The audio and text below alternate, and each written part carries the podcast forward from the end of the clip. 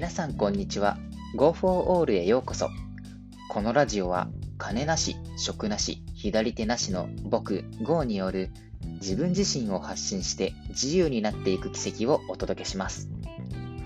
皆さんは、えー、最近チャレンジしたこととかありますか？例えば新しい料理をしてみたよとか新しい仕事をいただいたよとか何かありますかね？ちなみになんですけれども、僕はあるんですよ。ねえー、それこそ、つい最近、僕はアンプティサッカーっていうのに見学をしに行ってきたんで、それが僕にとっての新しいチャレンジですね。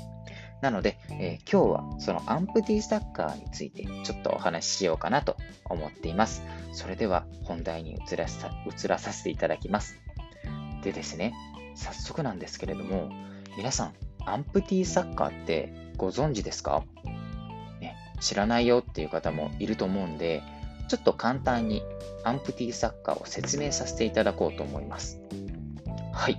ねえー、アンプティサッカーっていうのはなんですけれども、えっ、と、コートはですね、えー、普通の一般のコートの半分、まあ、ジュニアサイズのサッカーコートをイメージしてください。えっと、日本代表とか J リーグとかで使ってるのの半分ぐらいですかね、のコートでやる7人制のサッカーになります。ただですね、7人制のサッカーといってもですね、プレイヤーがね、えー、ちょっと、まあ、変わってるっていうと言い方が変だな。誤解を招きそうなんですけれども、あのー、プレイヤーがですね、全員障害を持ってるんですよ。はいえ。ゴールキーパーは片腕、はい、腕がないんですね。で、えっ、と、他のフィールドプレイヤーは、えー、足がない、片足なんですよ。はい。で、彼らが、えー、サッカーをしているんです。えっ、と、ではですね、どうやってフィールドプレイヤーって動いてるのって思いますよね。片足ないんですからね。はい。で、あの彼らはですね、あのクラッチっていう杖を使って移動してるんですよ。ね、杖を使って移動して、で、ドリブルもするし、シュートもするし、フェイントもするし、ディフェンスもするっていう。ね、めちゃめちゃすごいですよ。本当に実際見るともうびっくりです。で、ゴールキーパーはですね、片手なんですよ。ね、片手でゴールを守る。これも結構僕はびっくりしました。あ、本当に片手でがっつりやるんだって。で、しかもちゃんと守るんだっていう。ね。で、初体験をしたわけなんですけれどもね、もう驚きの連発。さっきも言ったんですけれども、もう、あのー、何にまず驚いたかっていうと、動きがめちゃめちゃ速いんですよ。本当に驚きですよ。あのー、結構ある程度ダッシュしないと追いつかないってぐらい、杖使ってても速いんですよ、みんな。ね、驚きますよね。杖使って速いんですよ。ほぼダッシュみたいな感じで。これには驚き、驚きましたね。しかも、ボール、パスも普通に精度は高いですし、もちろんシュートも精度高いんですよ。で、その上、フェイントもするし、ディフェンスもするしで、え、えみたいな。え、俺よりやすごいじゃん。まあ僕全然ほんと下手くそなんでね、サッカーやってたとはいえ、なのでね、あの、皆さんに遅れを取らないようにとは思うんですけれども、僕が、あの、選手としてやるとしたら、ゴールキーパーになるんですよ。片腕がないので。ね、えー、片腕のないゴールキーパー。はい。あの、やっぱこう、チームにはね、ゴールキーパーもともといるんでね、あの、見てるんですけれども、やっぱ上手いなって思うんですよ。なんか判断だとか、あ、こうやってボール取るんだとか、結構考えないと僕はできないんで、あのー、そこはきっと苦労するだろうなと思いましたし、まずね、あのー、ルールですね、ルール。本当にルールから覚えんといけんなと思いました。で、あのー、やっぱ基本は普通のサッカーなんですよ。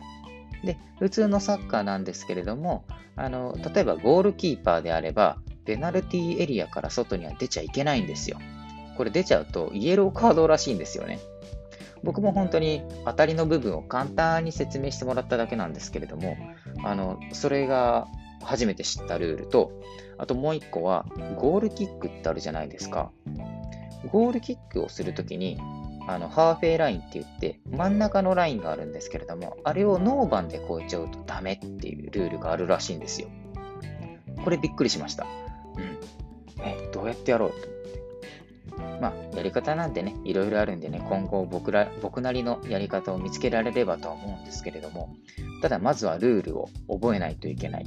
えー、そして、あの、続けていく上で一番大事なこと、体力を戻さないといけないという、はい、これに直面しました。あのちなみに今、あのー、収録をしているのはあのアンプティサッカーをやった後になるんですけれども、あのー、結構ですね、足に来てます。はい。やっぱ体力落ちたなと思いました。持久力もないし、ボール蹴っても精度は悪いし、あ、これはもともとかもしれないんですけれどもね。でもね、あの、やっぱ練習必要だなと思いました。うん。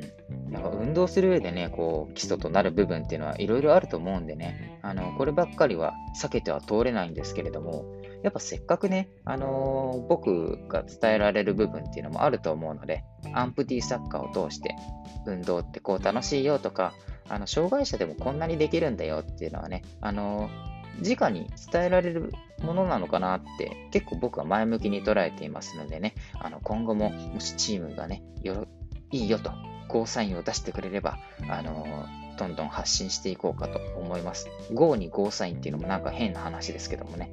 はははなんて笑ってくれないですよね。はい。では、どんどん行きましょう。ねえただね、あの、何が言いたいかというと、新しいチャレンジっていうのは、あの、新しい発見につながって、あの、人生楽しくしてくれるものの一つですよっていうことを言いたいです。うん。ね、僕はあの今回、アンプティサッカーを初めて、ね、見学させてもらってね、いろいろ肌で感じることができたわけですよ。杖使ってるのに速いなとか、あ僕全然ダメだなとか、体力ないなとか、もうその他いろいろ感じました。いろいろ感じた部分はね、あのー、この後、あの、この後というか今後の放送でもね、どんどんね、発信していきますのでね、あの、お待ちしていてください。待ってるかわかんないんですけど。ね。でもね、あの、僕じゃないにしてもね、普通の人でもね、あの、日々、ね、新しいことにチャレンジするって大事だなって思うんですよ。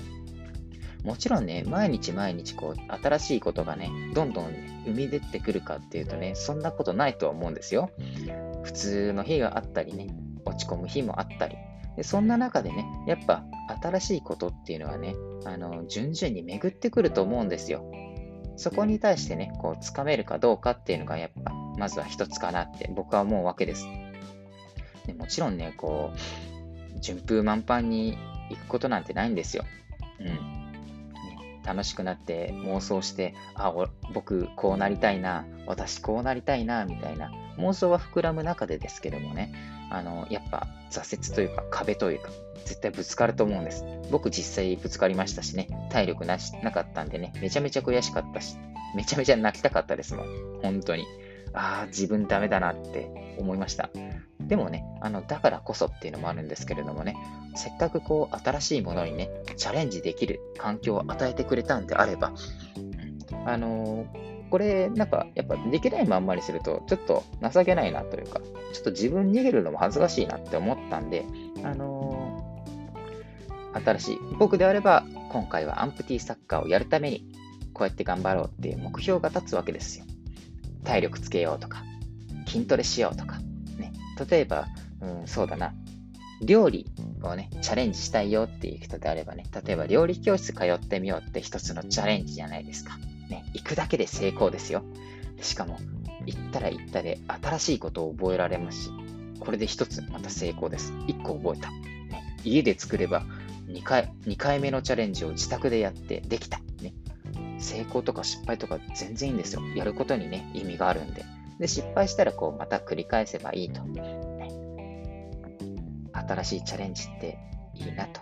僕はね、あの、アンプティサッカーに限らず、他の分野でもね、いろいろやっていこうかなって思ってますのでね、また、あの、いろんな機会があると思うので、やったことはどんどん放送とか、ブログとかツイッターとかでもね、あの、運営してますので、どんどん報告をしていきますのでお楽しみにしていてください。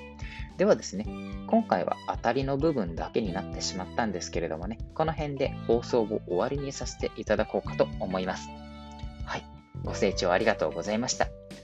僕の活動については、音声以外でもブログや Twitter 等 SNS で日々発信しています。興味がある方は、プロフィールのリンクよりご覧ください。また、コメントをいただけたり、フォローしてくださると大変励みになります。それでは次回の放送でお会いしましょう。バイバイ。